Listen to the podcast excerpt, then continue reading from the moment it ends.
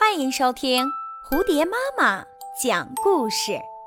今天我要讲的故事叫《牧人与野山羊》。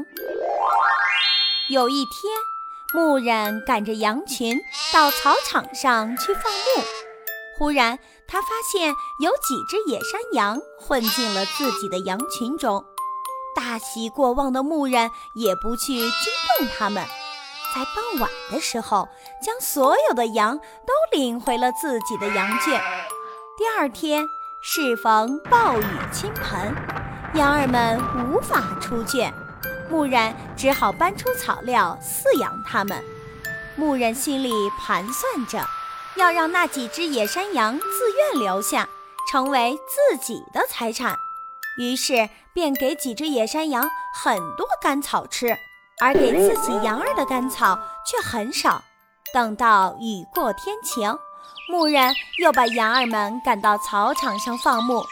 刚到山脚下，那几只野山羊便头也不回，拔腿就跑。牧人慌了神，拼命地跟着他们，可他哪里跑得过山羊呀？最后，牧人停下来，大声指责那群野山羊。有那么好的待遇，却还忘恩负义地跑掉。